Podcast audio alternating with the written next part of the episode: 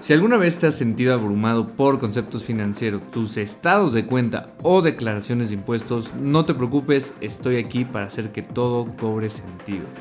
Bienvenidos a O te salvas o te mueres, un podcast donde te llevaré de la mano para saber cómo enfrentarse al servicio de administración tributaria, alias el SAT. ¿Qué tal? ¿Cómo estamos? Hoy vamos a empezar con un tema sencillito. Realmente este podcast va a ser de plática, que no sea con temas complicados o más bien términos complicados. Lo que quiero es que entiendan desde el nivel más básico. Algunos quizás se pueda poner un poco más difícil, pero nada del otro mundo.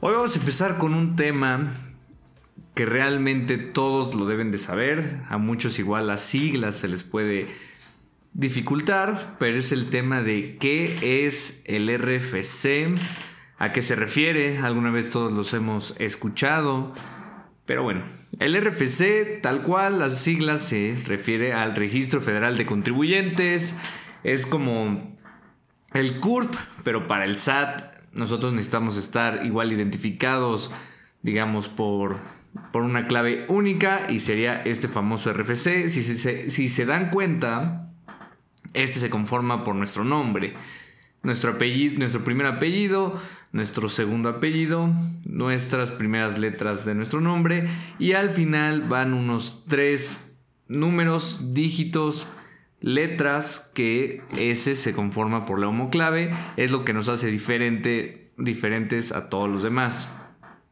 Ok, bueno, como les comento, esta clave única sirve como referencia para que el SAT nos identifique a ese nivel.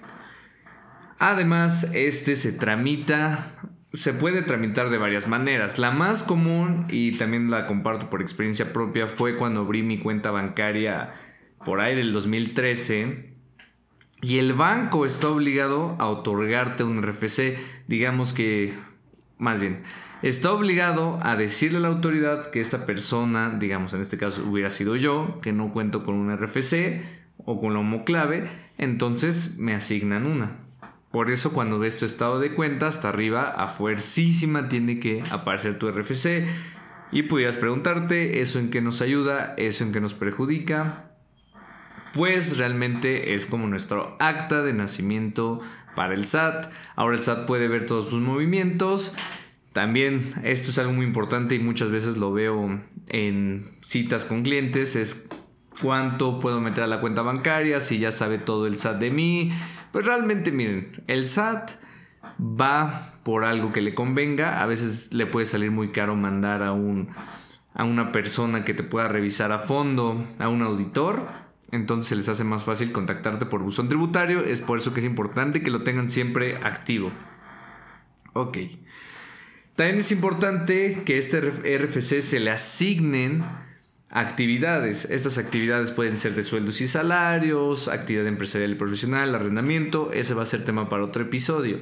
Ahorita no solo nos vamos a enfocar este RFC.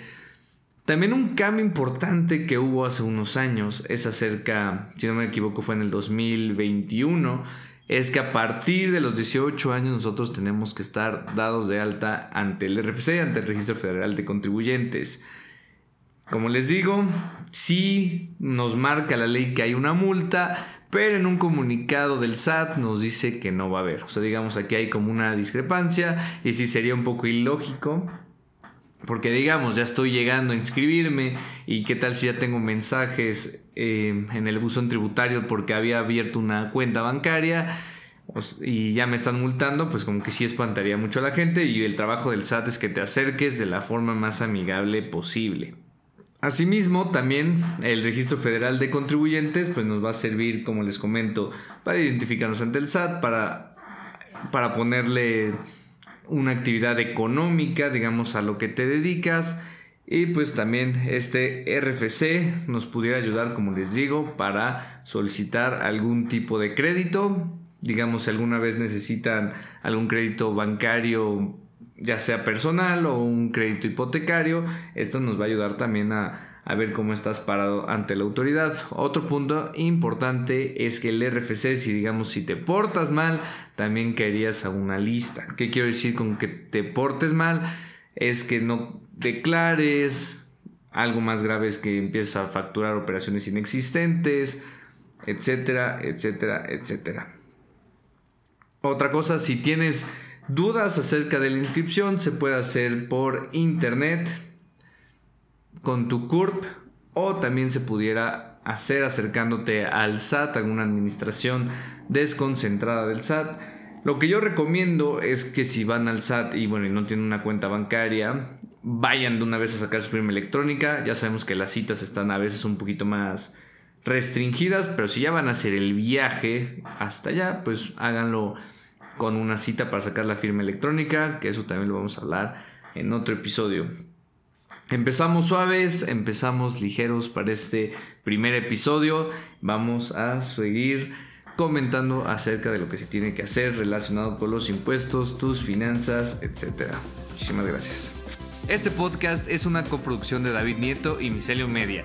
Si te gustó este episodio, recuerda suscribirte y activar la campanita de notificación para que no te pierdas los próximos episodios.